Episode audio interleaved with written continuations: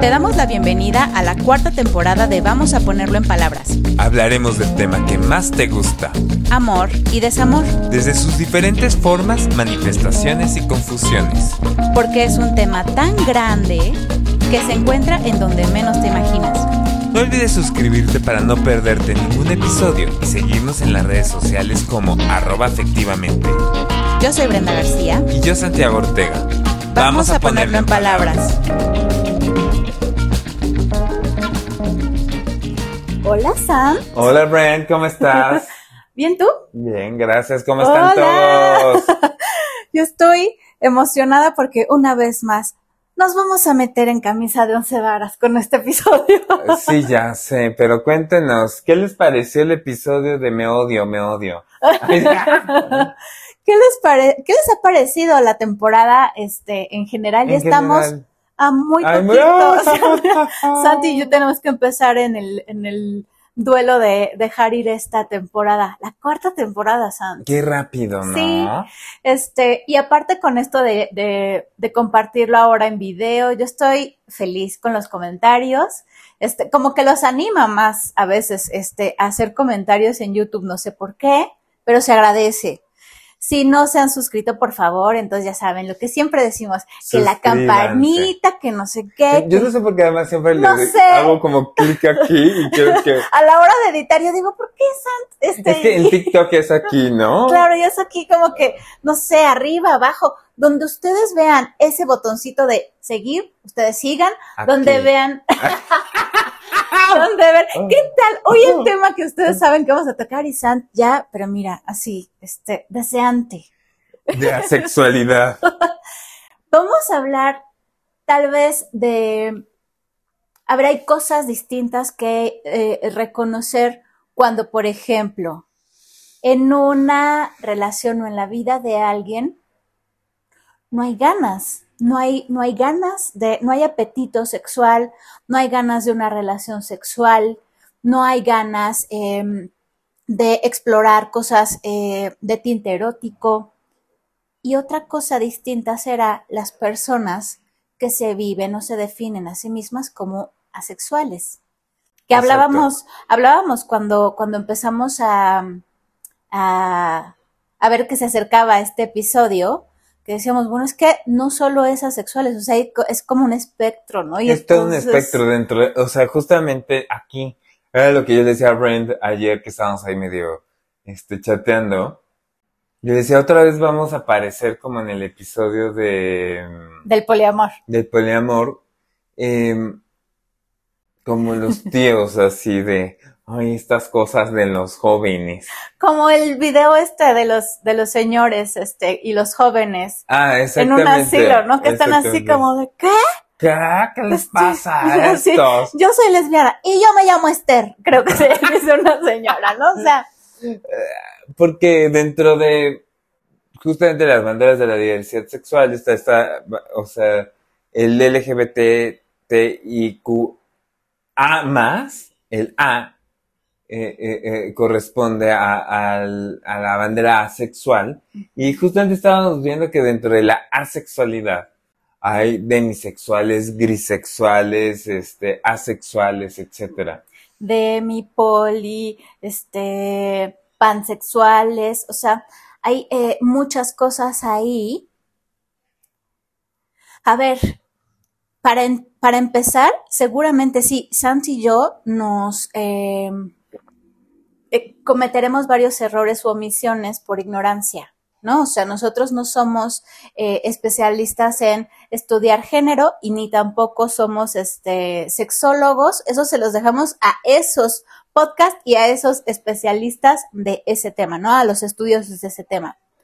Pero lo que sí podemos hablar acá Es que Eh. nosotros escuchamos el inconsciente más o menos, ¿no? Eh, eh, Eso es lo que eh, nuestro intento y nuestra tirada es ir y escuchar el inconsciente y tener pacientes en nuestro consultorio que sí tienen, a ver, como cualquier otra persona, una observación, una vivencia de su sexualidad que en cierto nivel a mí me llama la atención. Por un lado, cómo se viven a sí mismo con su sexualidad y por otro lado, cómo es observada por los demás. tienes toda la razón. ¿Y cómo yo pondría una tercera como categoría?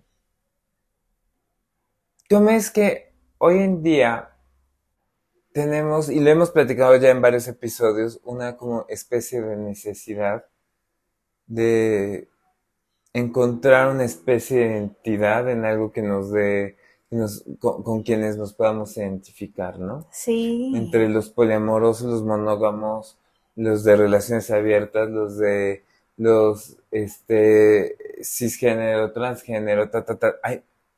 o sea, como que exactamente. Muchísimo. Pero no se en eso, que si los veganos, que si los omnivegetarianos, que quién sabe qué tal. O sea, hay una cosa. Yo, si me permites, me gustaría... Te permito, antes si, me permites. Ay, sí. empezar con una especie de viñeta clínica. Perfecto. Eh, nada más, no voy a decir absolutamente nada de la persona que consulta, no voy a decir edad, nada más voy a decir tres frases específicamente y estas tres fases pasaron a lo largo de la primera sesión y más que nada es como mis reflexiones al respecto, o sea, es una persona que me consulta y me dice, este, la persona que me dio tu teléfono, eh, que es otra colega que sí conozco, u otro colega que sí conozco, eh, me dio una lista de colegas, ¿Mm? Santiago, Brenda, Juana, y abajo una pequeña descripción y me llamó la atención tu descripción. Yo. Pues, ¿qué puso esta persona que me dio clases además? Y dije, ¿qué habrá puesto? Seguro tus galletas, Santo. Especialista en repostería. Psicoanalista, especialista en repostería. Tiene una risa bien chistosa, ¿no? No puso, eh, porque están eh, además, este, en inglés, está, está, o sea, lo mando en inglés. Ok. Em, LGBTQ eh, and Queer eh, Theory of Studies, una cosa así como especialista en estudios LGBTQI más, y puso, o teoría queer, que sí he estudiado, pero no es mi especialidad. Y pensamiento divergente. Ok. Y tú, y tú viendo así tus, este, todos tus títulos, todos tus certificados. Ay, ¿dónde dice eso? ¿Dónde ¿Qué dice? puso terapeuta de adolescentes, terapeuta de pareja? O sea, es así como yo me, este, adultos, psicoanálisis, no sé. O sea, ¿Y tú, ¿dónde, cuándo estudié eso? Ay, caray. Yo es pensamiento divergente. Pero ya eres especialista, alguien te nombró. Exacto. Es lo interesante. Entonces, este, y yo, ah, ok, ¿y, qué pensaste de eso? ¿Sí me explico? Y esa es así como una frase, este, donde esta persona ya está depositando ese, como sabe. Y por otro lado, empieza a decir, es que no sé si soy bisexual o asexual o lesbiana o heterosexual. O sea, pero así, por ahí va esa parte. Y por otro lado, creo que estoy en el espectro autista. Ok. Me gusta poner este ejemplo y esta viñeta, y ayer la estuve pensando mucho. Sí. Porque, repito, y esto no es justamente para demeritar otro tipo de disciplinas, simplemente como nosotros dijimos, tratamos de escuchar el inconsciente. Sí. Más allá. o sea, quizá alguien que esté especializado en teoría queer o en esto, neurodivergencias, como le llaman. Quizá haría alguien estas pruebas para ver, o tipo de entrevista, no sé cómo se llame, para ver en qué parte del espectro autista está esta persona. Y alguien hará ciertas preguntas para ver en qué parte dentro de esta diversidad sexual está la persona. Yo no me siento cómodo haciendo ese tipo de cosas. Y no es que no defienda a las minorías, ¿no? El día de la marcha voy a estar en la marcha, si me explico. Eh, em, pero esa es como mi parte política, no es mi parte clínica. Es muy distinto. Y dos, eh, a lo mejor un terapia conductual o en Estados Unidos se dan mucho estas o sea, surgieron justamente en contraposición a la gente que decía que las terapias de conversión, que querían hacer, deshacer a, no sé, a los gays, hacerlos heteros, ¿sí me explicó? Pero surge una rama de la terapia que es importante, pero yo tampoco la hago, que se llama Gay Affirmative Therapy. Yo creo que ahorita de ser Queer Affirmative Therapy. La verdad no, no estoy tan metido. O sea, terapias de afirmación y que esta persona pueda afirmarse como algo. Nosotros no, no vamos por ahí. Nosotros es que ser, ¿qué diablos esto es para ti? El tema es que eso ha salido, obviamente, durante mucho tiempo que he trabajado con esta persona, pero ha salido como más que nada su necesidad de tener algo que la ampare o lo ampare en una identidad, ¿no? ah. Y el curso del inconsciente toma otro rumbo mucho más profundo, mucho más difícil. Eh, eh, y al mismo tiempo mucho más amplio, creo. Mucho más amplio. Sin descartar sus angustias que podía tener respecto a si estaba o no estaba en el espectro autista o si tenía o, qué parte de la diversidad sexual pertenecía, ¿no? Ese creo, Sant, es una de las cosas más complejas de aclarar, creo, lo voy a decir así, al público en general, em, cuando, cuando tratamos de hablar del psicoanálisis.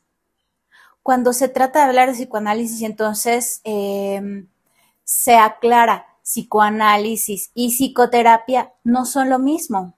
Claro. ¿Sí? Ustedes al principio del episodio ven este que ponemos Santiago psicoanalista, aunque Santiago tiene también este ha hecho pacientes en psicoterapia. Sí. Eh, y yo yo no me he formado como psicoanalista, pero sí como terapeuta, como psicoterapeuta. Y con una base psicoanalítica. Sí, a mí es lo que me hace sentido. Este, pero eh, y ahí otra vez entramos en definiciones. Es que al mismo lo que es y lo que no es. Que yo, yo estoy, o sea, una cosa es que sí tenga el título kosher de la Internacional de Psicoanálisis. Sí. Pero yo conozco, o sea, yo sinceramente cuando pienso en ti, o sea, pienso que, o sea, te pienso como psicoanalista en el sentido de, de, de tu pensamiento psicodinámico, esta importancia en el inconsciente, en la sexualidad infantil, eh, eh, etc. Independientemente, o sea, porque tampoco es tan fácil, o sea, decir qué paciente está en psicoterapia y qué paciente está en Claro, claro. O sea, no, no, está tan fácil. Y también esta cosa de quién sí, quién no, o sea, como ya estamos así como puras sangres, los arios y los no, o sea. Este, sí, eh, que me encanta que lo, que lo digas así, porque justo algo, a ver, para quienes nos sigan en efectivamente en Instagram, eh, hace poco yo subí una historia en donde yo estaba muy contenta porque empecé un seminario de actualización de psicoanálisis y salud mental. Y entonces ese día era tal cual quise compartir con ustedes ese momento en el que sentía como el, la emoción de entrar otra vez a estudiar algo. Estaba a 10 minutos de empezar este, la primer clase. Y me gustó algo que dijo este profesor. ¿Jorge? No, otro, otro, Y Jorge, bueno, ¿eh? Jorge. Eh, eh, recuerden este nombre, Jorge, próximamente lo, lo escucharán por acá, lo verán por acá. Este, no, no, no, se llama Alejandro, ay, no me acuerdo su, apellido, tiene un apellido este, particular. Decía que para aprender tienes que dejar a un lado tus certezas. Sí. Esto que por mucho tiempo tú estás estudiando, tratando de definir, tratando de identificar y tal cosa, y dices, yo soy esto o yo sé esto y esto es así. Cuando tú estás tratando de aprender de otras cosas o de conocer a otras personas, esas, esas certezas tienen que quedar a un lado. Y es difícil. Es muy complejo. Pero eso me gustó y lo venía pensando camino acá porque yo dije, claro, mm. con la sexualidad, con el sexo con las relaciones sexuales, con lo que eh, hasta hace poco se eh, pensaba que era como una preferencia sexual. Lo podemos ver también desde el análisis como la elección de objeto. Eh, todas esas cosas quedan de cierta forma definidas para nosotros en algún momento, pero tenemos que entender que, hay algo más. Tenemos que darle lugar a que hay algo más. Y regresando a lo que decías hace rato, por eso yo lo he escuchado con colegas que no son sí. Perdón.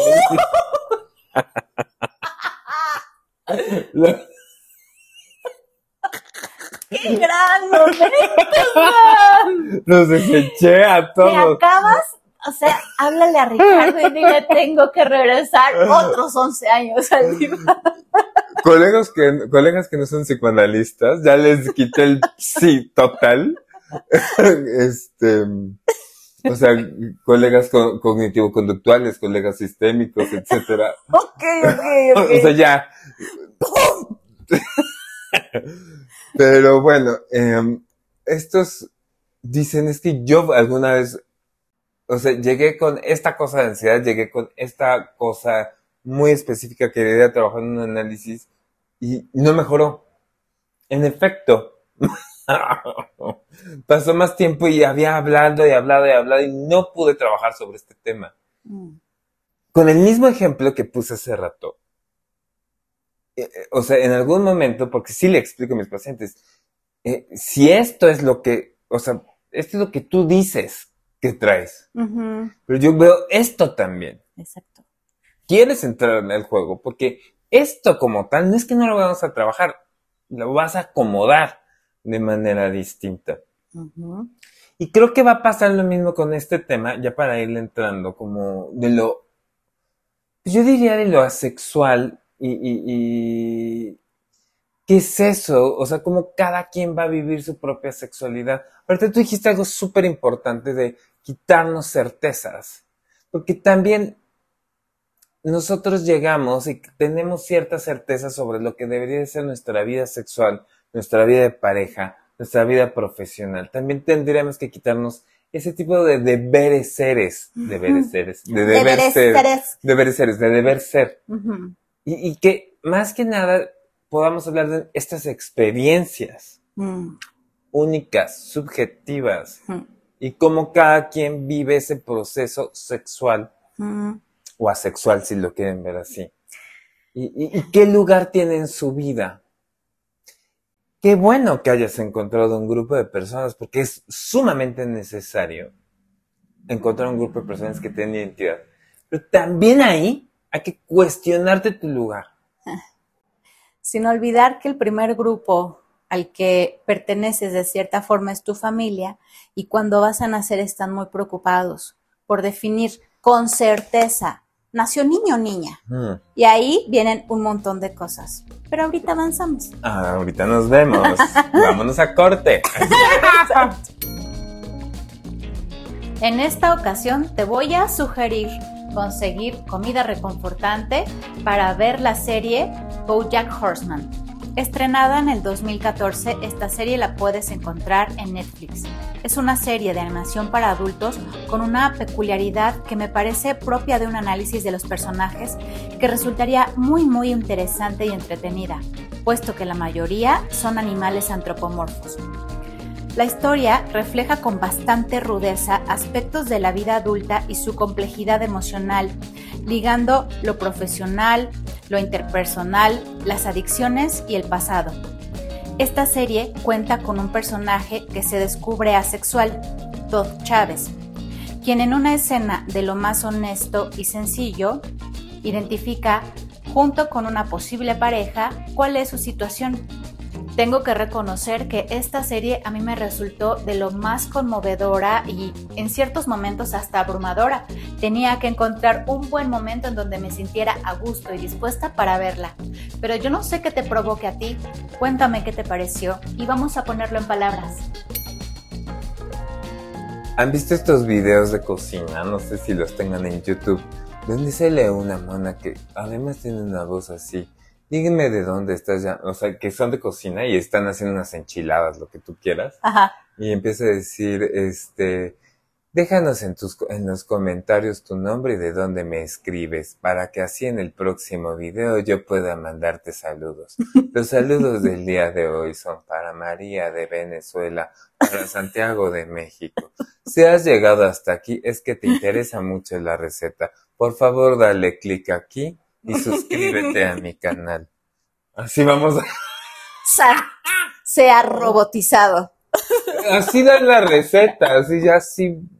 Métele sazoncito. Métale sazoncito, o sea... Oye, pero hablando del sazoncito, qué bueno, porque yo decía así, si vamos a hablar de relaciones sexuales, de satisfacción y eso, vamos a tener que entrarle al saborcito. ¿Qué le pone saborcito, sazón a tu vida sexual? ¿No? Porque ahorita nos pusimos súper densos entrándole a entonces, ¿por qué? ¿Por qué se necesita, este, por qué esta necesidad de definición, qué soy y tal? Y terminé diciendo esto, ¿no? Eh, primero, la primera definición que tienes cuando naces es, ¿es niño o es niña? Y después de ahí vienen muchas otras cosas. Pero después avanzando en eh, suponer que tú este, sigues en tu desarrollo y de repente pasas este momento de la latencia y dices, ¿ese niño o esa niña me atrae? Y no solo para jugar. O sea, estoy hablando de, sí, del momento de la infancia, ¿no? Y dices, ¿qué tiene este niño o esta niña? Este que entonces me, me, me resulta tan atractivo. Se despierta otro tipo de hambre. De cosquillita. De cosquillita. ¿No? Este. De- Ichi, ichi. No sé cómo decir. Ichi, ichi. Ichiskachi, O sea, es como. mm, sí. ¿qué pasa? ¿No? Eh, y entonces viene la pubertad y entonces viene esta cosa, este, como dicen este, las abuelitas, este, la punzada, ¿no? Esta cosa en donde, eh, sí, el empuje, El empuje puberal. el empuje puberal con todo, la excitación con todo, la masturbación con todo, pero habrá quienes no. Habrá quienes no, pero están rodeados de una sociedad que entonces dice, este, o sea, que te pone el erotismo por todos lados. Sí, Y entonces empiezan tal vez a, sentir lo- la certeza. En ese sentido es que yo tendría que sentir un apetito sexual, una atracción por tal o cual. ¿Y qué pasa si no lo tienes? ¿Qué pasa si no está o que es distinto o a ti te resulta atractivo algo que no va de lo erótico? Aquí, aquí, porque a veces me gusta irnos como a los clásicos clásicos Clasiquísimos. para tratar de entender fenómenos actuales y también darnos cuenta qué nos sirve, qué no nos sirve. Ana Freud, eh, hija de Sigmund, eh, cuando, es- cuando Sigmund cumple 80 años, le regala eh, su libro, El yo y los mecanismos de defensa. Y tiene un apartado sobre los mecanismos de defensa en la adolescencia. Retomando ese punto que Sí, tú sí, sí. dices, y, y- y dice que es tan fuerte la angustia sexual. O sea, porque tú, tú le pusiste ahorita como, yo te la pongo, yo, yo, yo estaba del otro lado. Eh, y quizá por una cuestión en, en mi propia adolescencia, en mi propia pubertad, que vi- vivía en un contexto sumamente religioso y sumamente castigador con la sexualidad y que al mismo tiempo yo no entendía mi propia sexualidad y la veía muy pecaminosa. Entonces, este, Eso no quiere decir que no estaba, eso no quiere decir que no estuviera. Aguas, ahí estaba. pero daba culpa. ¿Cómo? Porque a fin de cuentas, o sea, eh, eh, la pulsión ahí está. ¿Ok? Y, y dice, yo dije, la empuje puberal, o sea, hay algo que emerge. Y dice Ana Freud, es difícil. La, la mente es como todavía muy inmadura para poder, o sea, y, y nunca va a dejar, nunca va a ser lo suficientemente madura para poder tolerar y procesar todos estos cambios. Y habla de dos mecanismos importantísimos en la adolescencia que son sumamente necesarios para lidiar con este tipo de situaciones sexuales. la intelectualización por una parte Mm. y la fantasía, que sí, ya habían estado, pero aquí cobran cierta importancia y podemos ver cómo en la adolescencia los, eh, eh, eh, estas, los adolescentes, las adolescentas, eh, les adolescentes, este, empiezan como a cuestionarse en el mundo, qué es el amor, a cuestionarse sobre partidos políticos, cuestionarse, teorizar, ¿no? O sea, de repente tú los escuchas en el consultorio y muere el abuelo y todo esto y, y empiezas a platicar y sí, la muerte es un proceso natural, ta, ta, ta, ta, ta, y tú así, déjame sacar aquí este, la sacudidota para decir, ¿qué tal? Yo así que, bueno, haciéndolo forzar que ya llore, ¿no? Sí. Y por otro lado, este mundo de fantasía, ¿no? Cobran en especial el anime o, o hay quienes, o sea, o las sagas. Yo me quedé atrapado, o sea. Harry Potter o El Señor de los Anillos, todo esto. Esto en- cosa de los vampiros también, ¿no? Este, no- los vampiros, exactamente. Nosotros, jóvenes, los que son más chicos, o sea, a, a lo mejor lo hicieron con su iPad, nosotros lo hicimos con, no acuerdo, esta imagen del adolescente tirado en su cama, poniendo música, viendo hacia el techo, Ajá, este, y yéndose. claro. Fantaseando totalmente. Y es, Ana Fer dice justamente, eh, es la dificultad de lidiar con toda esa parte sexual, ¿sí me explico? Sí. habrá poco a poco quienes empiecen a expresar esta sexualidad a través de sus primeros novios, manoteo, relaciones sexuales, este, primera, segunda, tercera, cuarta base O aislamiento total.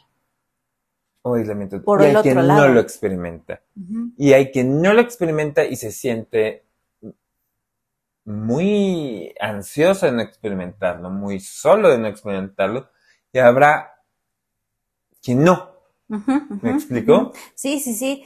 Em, que a ver, con esto, eh, tal vez es, es importante también aclarar que no porque una persona eh, se define, por ejemplo, como asexual y en todo ese este, espectro, no quiere decir que esas personas están sufriendo un montón porque entonces, ay, no, yo no siento eso que siente la mayoría, este, yo no veo a una persona y me la sabroseo, o no veo a la persona que me gusta, este, con deseo sexual, este, como las demás personas. A ver, este, no es que estén angustiados por eso. Cuando una persona puede identificar que como vive su sexualidad es, y ojalá en el mejor de los casos pueda ir a un espacio para que pueda encontrarse ahí este, sin conflicto, entender también cuál es la parte conflictiva de eso y entonces salir con un panorama más amplio. Eh, pero es que es esto, yo me pongo a pensar en un mundo en donde se te exige ser, este, sí, donde, donde el sexo está por todos lados, donde las relaciones sexuales, donde está en la música, en todos lados, en las películas, en esta eh, idea eh, en donde se une, y ahí quería llegar, lo romántico con la relación sexual, eh, estas personas eh, que le ponen una, un, a una atención y, y este, y sí una, una energía particular a eh, poder tener vínculos con los demás sin tener la relación sexual de por medio, sino que se enfocan más tal vez en lo romántico, en la conexión personal, en otro tipo de cosas, sin que pase por lo erótico tal cual, por lo genital tal cual. Eh, a ver, es, es, complejo, es complejo que estas personas puedan eh, llegar y fácilmente en esta sociedad decir, bueno, a mí no me, no me llama la atención y yo no me voy a vincular con los demás como se, vin como, como se espera que, que, me, que me vincule. Sí, y además, creo que pensando el psiquismo como un aparato que busque el equilibrio, también podríamos pensar la sociedad como un aparato que busque el equilibrio, ¿no? Mm. Eh, Porque también al mismo tiempo vivimos una época donde al parecer la sexualidad es muy fácil. claro. O sea, si alguien quiere coger, es de verdad fácil. O sea, eso no quiere decir la calidad de ese encuentro sexual, o sea, eh, porque eso también implica un trabajo interno, ¿no? Pero uno puede abrir, aplicaciones, estamos en una etapa donde ya no hay tanta culpa respecto a la, a, la vida sexual. Hay foros de encuentro. Hay foros de encuentro, eh, ya no están tan penalizadas las, más bien, o sea, si bien hay que hacer todavía mucho trabajo, porque hay muchos países del mundo donde, por ejemplo, la homosexualidad sigue siendo eh, eh, un crimen, pero por lo menos en el país donde vivimos, o sea, eh, ya no lo es. Si me explico, ya hay mucho más apertura al tema. Ya, ya se ven películas infantiles, afortunadamente, donde ven distintos tipos de familia. O sea, y al mismo tiempo se ha vuelto como una manera de vincularse como mucha gente tiene múltiples parejas sexuales y una dificultad para intimar. Mm. Y se necesita una contraparte, si me explico. Yo lo estoy pensando como haciendo un diagnóstico social casi casi. Ok. Por una parte tenemos gente que puede estar coge, coge, coge sin poder intimar. Y por otro lado tenemos gente que no va a acceder tan fácil a lo sexual pero puede intimar y tener procesos de ternura con mucho más facilidad. Mm. ¿Me explico? Como que se hace un balance social. Por eso digo, la sociedad tenía que buscar un equilibrio. No sé si me estoy dando a entender con esto que estoy diciendo. Igual y necesitamos este profundizar un poco más. Bueno, yo no sé a ustedes, este, ahora sí, pónganos en los comentarios si ustedes están entendiendo a este punto a lo que se refiere Sant. Sí, eh, Piénsalo así, o sea, hoy, lo podemos ver cómo el mundo está tan polarizado. Mm. O sea, surgen movimientos de izquierda muy radical y existen movimientos de derecha muy radicales. ¿Sí me mm. explico? Hoy en Estados Unidos vemos por una parte este cómo se están prohibiendo ciertos libros como si estuviéramos en el siglo pasado se están... Este, la Edad Media. bueno, exactamente. Y por otro lado vemos, o sea, también movimientos de la izquierda muy, también revolucionarios muy fuertes. Entonces, si de un lado surge algo, tiene que haber algo que lo contrarreste. siempre. Sí, sí. Cuando la sociedad está tan polarizada, vamos a ver esto. Entonces, dentro de este espectro sexual podemos ver de un lado gente con dificultades para intimar emocionalmente, pero que tienen múltiples parejas sexuales, pero no pueden hacer una pareja, pareja afectiva. Y del otro lado, tenemos mucha gente que tiene, llamémosle, mayor facilidad para un encuentro íntimo y de pareja, pero que por algo eh, da dos pasos para atrás al encuentro sexual, como que prioriza la ternura, prioriza la intimidad a estos encuentros sexuales. No sé si ya me expliqué. Sí, pero quería que dieras esa explicación. Ah, ok, perfecto. quería que lo, que lo ampliaras así, de una manera así mucho más eh, concreta y aterrizada.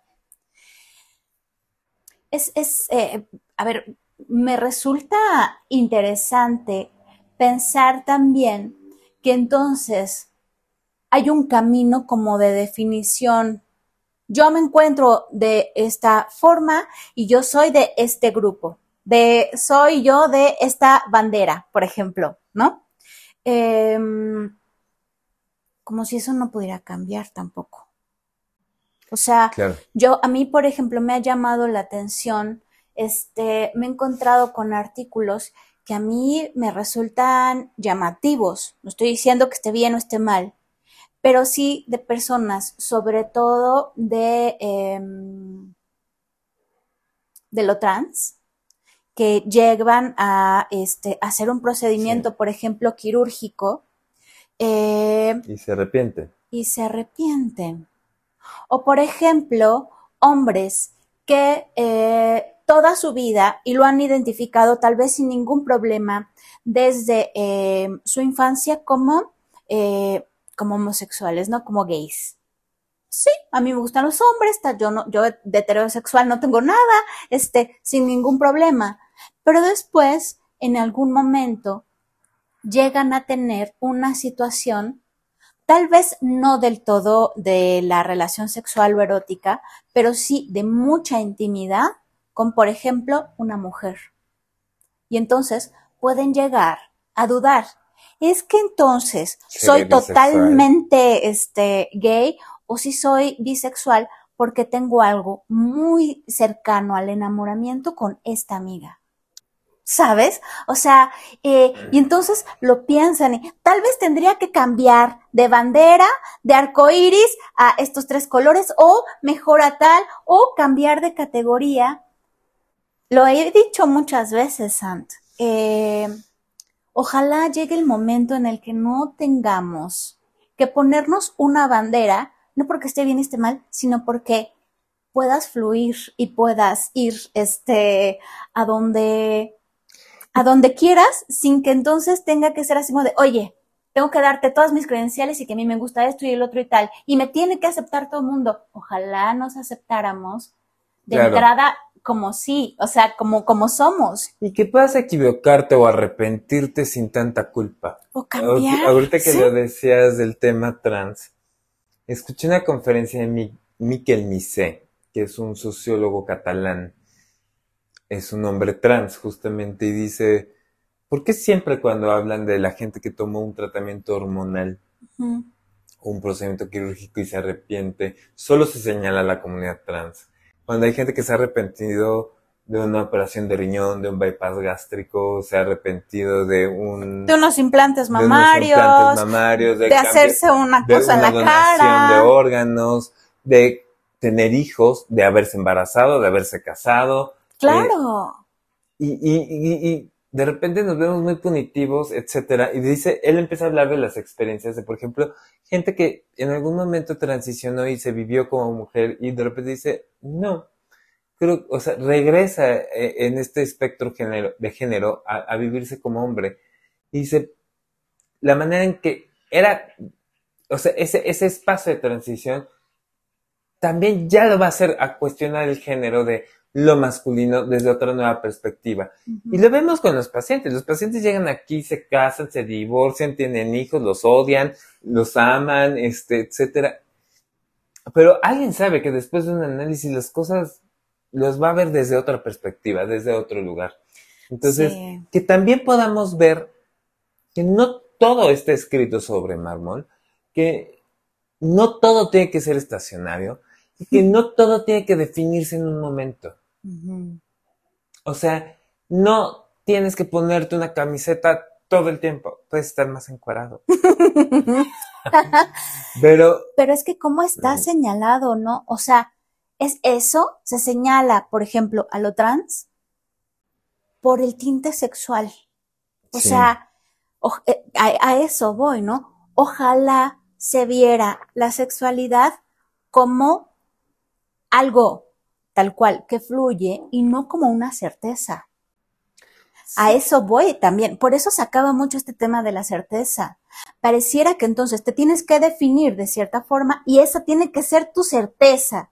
Y entonces, aunque avance tu vida, te divorcies y digas, ah, de repente quiero, este, me atrae más otra, otra, otra persona, este, distinta a, con la que me casé, si entonces, eh, quiero probar por aquí, por allá y me hace sentir bien y no le estoy haciendo daño a nadie y a nadie le tendría que importar con quién me meto. O sea, eh, ojalá algún día podamos quitarle ese lugar de certeza a, lo sexual. Sí. Saca las palomitas, que en esta ocasión te queremos recomendar la serie de Sex Education que puedes ver en la plataforma de Netflix. La serie gira en torno a Otis, un adolescente cuya madre es sexóloga, quien forma equipo junto con una compañera de clase para montar una clínica de sexología en el bachillerato. Si bien el tema de la asexualidad aparece como tal hasta la segunda temporada, en toda la serie podrás apreciar sobre los temores, anhelos e inhibiciones que tanto adolescentes como adultos tenemos frente a la sexualidad. Cuéntanos qué te pareció.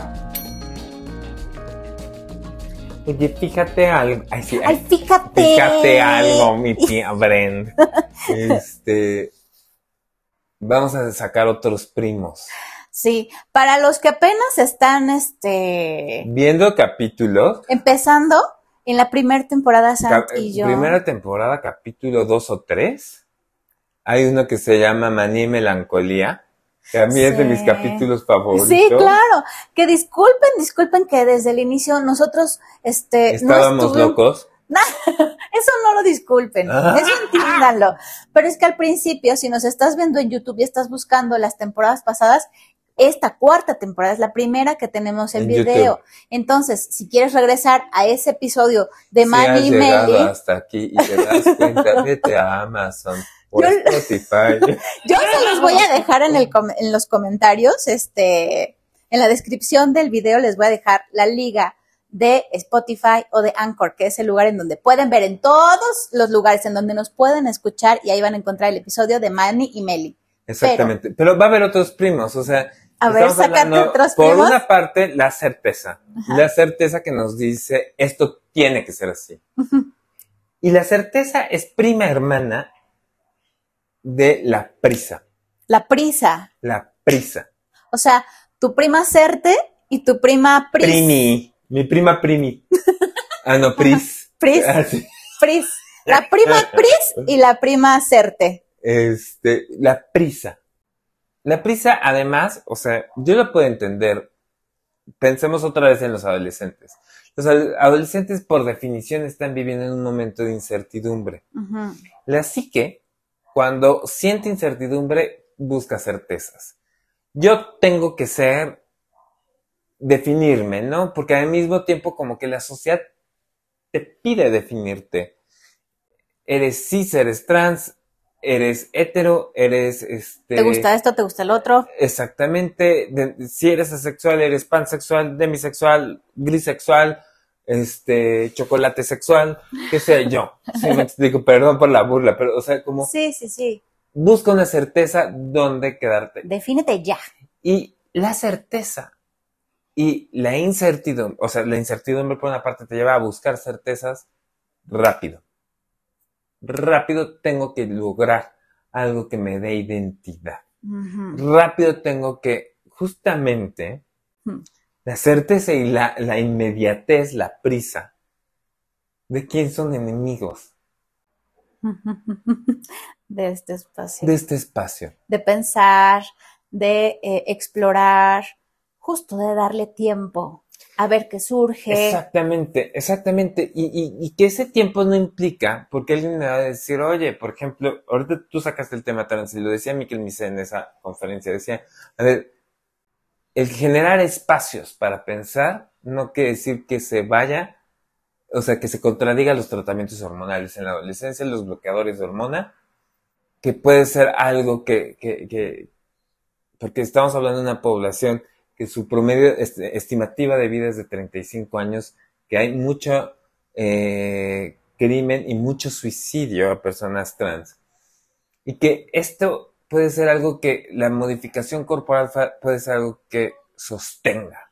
Entonces, sí, en efecto, o sea, el, el que los adolescentes a través de todo un protocolo puedan acceder a este tipo de tratamiento, no quita que, eh, o sea, puedan tener este espacio para pensar y repensar y revivirse y, y poder tener esto y que si dicen no esto no va por ahí justamente los bloqueadores de hormonas si, si se dejan o sea eh, son reversibles me expliqué y esa es una de las cosas que, que la extrema derecha no, no, no, no le, no le cabe en la cabeza.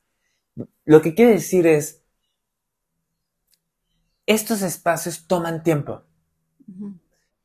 Yo conté mi experiencia personal de... Sí, a mí me vino muy bien la intelectualización. Eh, eh, eh, o sea, ¿quién era el ñoñazo? O sea, sí me explico. Ya, ya Bueno, no estoy hablando... Hasta entrar a la carrera, Sant. por o eso sea, estoy diciendo... tuviste muchos encontronazos con, con profesores porque... Por el tema sexual. Y porque, a ver, el psicoanálisis y en su teoría, en todas las cosas tan extrañas que de repente escuchas estudiando psicoanálisis, pues igual y, te resultó así como, como que te abrió una puerta de sopetazo, ¿no? ¿Qué? ¿De qué están hablando? Y, era curioso porque yo hacía una división, porque me sabía bien la teoría y la estudiaba muy bien, pero la parte afectiva, quién sabe dónde lo mandaba. Y poder entender esos procesos de mi propia sexualidad, de mi propia vivencia, de mis propias experiencias, tomó mucho tiempo.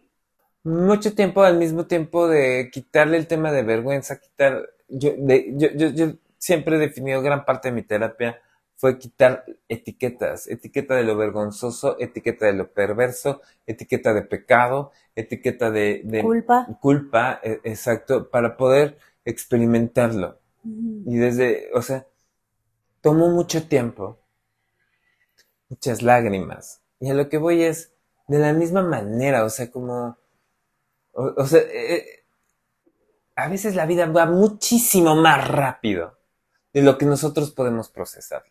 Más bien, siempre la vida va más rápido de lo que nosotros podemos procesarla. Y a veces yo pienso que eh, la terapia, igual el cuerpo, perdón, el cuerpo siempre va más rápido que nosotros. Entonces, hay veces que los pacientes, así, alguien que toda la vida se ha, se ha visto en relaciones con mujeres y de repente se ve que está en un vínculo con un hombre y está angustiadísima porque dice, ¿cómo es que estoy en un vínculo con un hombre, si toda la vida me había pensado con vínculos con mujeres. Y eso es a lo que voy, la vida va más rápido. Y aquí es como, en esta vida tan rápida, nosotros tratamos de crear espacios de 45 minutos, de 45 minutos, de 45 minutos, mm, para que tú te puedas pensar. Si me explico, a pesar de que la vida nos rebase en ese sentido, que el cuerpo nos rebase. Y lo mismo pasa con la sexualidad. esto te está dando un sentido ahorita. A lo mejor mañana no. Me, me, me, gustó mucho. Lo dices de una forma muy linda, Sant. A veces, a veces, este... ¿A veces? En veces dices cosas que, que, que, me, que me resuenan de manera muy linda. Eh, me pongo a pensar en algo que no me gustaría que se fuera, eh, que quedara fuera de este episodio. Cuando, por ejemplo, eh, estás en una relación de pareja con su cierto tiempo o algo así, de pareja poliamorosa tal vez, este, ya quiero también incluirlos en esto. Triarejas. Una triareja, este, una quintupleja, este, lo que sea y de repente se va tu apetito sexual. Cosa que antes disfrutabas un montón, que entonces antes tal vez estabas como veinteañero, disfrutándolo un montón, que tal que también tienes 20 años y de repente no está, no, no está pasando eso. De repente algo, algo sucede que se va el apetito sexual. Y entonces tu pareja, triareja, este, lo que tengas, te empiezan a señalar porque ya no te gusto, tenemos que separarnos, ¿por qué no me das lo que antes disfrutábamos?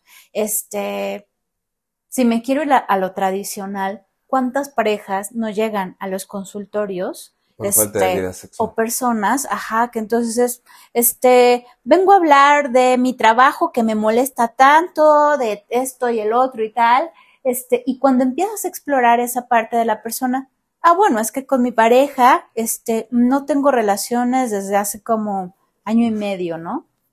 O por ejemplo, estás en entrevistas y eh, algo que a mí me llamaba mucho la atención cuando teníamos estas clases de entrevistas desde la licenciatura y te decían, tienes que explorar lo sexual. Lo sexual. Entonces preguntas por eso en algún momento y es así como, ¿tienes relaciones sexuales? Sí, normal. ¿Qué es normal? ¿Qué es normal? tres veces al día, tres veces a la semana, tres veces al mes, tres veces al año. Que además eso es curioso. Alguna vez escuché a, eh, eh, en consulta, eran dos chicos y que justamente eso decían, nuestra vida sexual ha bajado mucho. Yo, ¿qué es mucho? Y, yo decía, este, me dijo, pues por lo regular teníamos tres relaciones sexuales al día, ya nada más una. ay, qué, ay, pobrecitos. Pero para ellos había un monte de dolor. Sí, y era claro, real, sí me claro. Em, Y todo eso que se pone, pareciera que entras en un momento, en una segunda situación de la angustia de la adolescencia. O empiezan a fantasear o empiezan a, a- a, este, a intelectualizar. eh, eh, eh, exacto. No, porque entonces empiezan esta cosa de seguramente hay alguien más. Seguramente, este, es que eh, ya no la traigo, es que subí de peso, es que este, eh, estoy envejeciendo, es que tal y cual. Y por otro lado, puede ser, es que tiene mucho trabajo. Sí. Es que entonces, este, su familia tiene muchos problemas. Está pasando por un proceso depresivo. Y al mismo tiempo, como buenos adolescentes, la construcción, o sea, en ese momento la construcción y la identidad también la tenemos a través de la mirada del otro. Los adolescentes constantemente están buscando likes en Instagram. Los adolescentes y los adultos. de los likes. Por, por ejemplo, Exactamente. cuando tienes un proyecto como este. Eso. Eh, en Instagram, ta, ta, ta, ta. Y en cierta manera es una manera eh, en la adolescencia donde las redes sociales reeditan el estadio del espejo. O sea, Claro. reeditan una manera de que yo soy a través de la mirada del otro. Lo que Es una esta cosa bien, eh, este, pero bueno, y empiezo a preguntarme qué es lo que empiezan a hacer los demás. Y veo que en las revistas este, empieza toda esta cosa de eh, como un boom sexual y empiezo a ver que los amigos dicen, porque o uno se imagina que los demás eh, tienen sexo todo el tiempo, si me explico. Y, y también empiezo a cuestionarme, esto está mal, según quién. O O sea, esto es normal, según quién. o esto es normal según quién. Y a veces uno escucha también pa- pa- parejas donde se mecaniza mucho la sexualidad. Claro, solo este, en tal momento del día, si se da tal situación, O que una persona diga, para mantenerlo, mantenerla contento, contenta, contente, este, sobres, ah, ya, tengo cuatro cinco días, un mes, una semana para la siguiente, ¿sí me explico? O también, este, muy mecánico. Yo me acuerdo que había una serie que sale Reese Witherspoon. No me acuerdo cómo se llama. Es de incendios, Fire. Ah, ya sé cuál, no, no me acuerdo el nombre, pero sí es muy La bueno. buscamos y se las ponemos por ahí, pero ella tenía con su esposo una cosa así de, este, solo sexo los sábados. Sí, Y un día era sábado a las 11.59 y el cuate empieza y es domingo. y, y lo castra. Pero, este, eh, eh, eh, es, es fuerte porque aquí ya estamos hablando de parejas trearejas, donde no solamente es lo, como yo lo vivo y mi propia experiencia, sino es como se vive en una pareja. Es la experiencia, ahora sí, de, de, de dos personas, ¿no? Yo he escuchado mucho esto eh, y me atrevo a decir que hasta yo también lo he llegado a pensar en algún momento, en alguna relación con alguien, ¿no? En donde yo podía pensar, es que solo le interesa eso. O sea, cuando hay una frecuencia, pero tú no estás en el mismo lugar de deseo o de la misma forma, y entonces el otro sí quiere, quien está en esta pausa de apetito sexual puede, puede llegar a interpretar cosas del otro. Es lo único que quiere. Yo lo he escuchado con, en muchas mujeres. Es que lo único que quiere es coger. No le importa esto, no le importa el otro, tal. O sea, em, no todo en un vínculo con alguien es romántico, no todo es eh, lo sexual del plano erótico, ¿no? Del plano genital, pero hay algo que pareciera que se vuelve ahí como un muro entre las dos personas, en donde una persona puede acceder, ¿no? Así como de quiero Sí. contigo siempre, y la otra está tal vez necesitando otras cosas, no identificando algo más, y entonces, ¿qué es, qué es lo único que quiere? Eh, Es curioso porque, los, o sea, yo me quedo pensando, pero entonces, ¿qué sí hay? Claro. También hay que, que, que, que cuestionarlo. Yo en algún otro episodio les había dicho, Sigmund Freud y, y- y Marta Bernays. eh, después de tener a su sexta hija, Ana, dejan de tener relaciones sexuales. Eh, Es muy común cuando las parejas tienen hijos. exactamente. Y Freud no le gustaban los anticonceptivos, este... Era, era- a pesar de que era un revolucionario y, y- y- y- a la fecha mucha gente le escandaliza su teoría, era muy conservador en su vida. No En- pudo dejar de lado un montón parte- de cosas. O sea, Exactamente. Y- pero pensémosle, juguemos a interpretarle al, al padre, ¿no? Ah. O sea, es- cuando hace esto, Sigmund también, Freud se mete de lleno a su trabajo. A, ahora sí, al mundo del psicoanálisis, al mundo del inconsciente, escribe un montón. eh, manda su libido a otro lado. Exacto. Y supongamos que Marta, como buena mujer judía en ese momento, tenía seis hijos y poco dinero. O sea, lo que voy es que eh, tenía que hacerse cargo de eso. Pero supongamos que ahí también hubo libido, ¿no? Eh, eh, Es que no es que no es que desaparezca, se va a otro lado, Pero- pero, es complejo identificar en dónde está. pero como si faltara la... Yo, yo, yo siempre digo, cuando pasa este tipo de cosas, todo el mundo se escandaliza y dice tal, y de repente como, seguro, Freud eh, estaba con eh, eh, este, Mina, la, la hermana de Marta, que esa es una de las Claro, teorías claro, de, claro, de claro. Jones y de Gay, etcétera, ¿no? Más allá de eso, o sea, como si lo sexual fuera lo único que existiera. Y pareciera que no, no soy psicoanalista, pero yo siempre hago la pregunta, entonces, ¿qué sí hay entre ellos? Entonces, ¿qué sí había entre Marta y Freud? Ujú. Y, y, y qué, o sea, porque además había, sí había una relación fuerte, tampoco es que se dejaran de hablar. O sea, muchísimos textos, o sea, este, Entonces estás diciendo, Sant, que aún en parejas en donde antes pudo haber este una este un erotismo y una vida eh, con relaciones sexuales satisfactorias, este, de calidad y tal, y de repente la vida tiene otras cosas, puedes pasar por momentos de asexualidad y aún así entonces pero, mantener una intimidad. por supuesto, y que Ah, sí hay. ¿verdad? Claro. Que sí hay. O sea, y, y al mismo tiempo, o sea, ahora, si esto genera insatisfacción, porque es muy probable que genere insatisfacción, o sea, existen espacios. O sea, y, y al mismo tiempo es bien fuerte, porque es el tema más común, en- bueno, es muy común este tema en terapia de pareja. Y yo siempre les digo, dejemos de ponernos como objetivo coger. Claro. Porque si no, es así, el que a lo mejor tiene menos ganas es así como, apúrate, denle, este, ponle unas ostiones, ponle camarones. Pues dice, ¿no?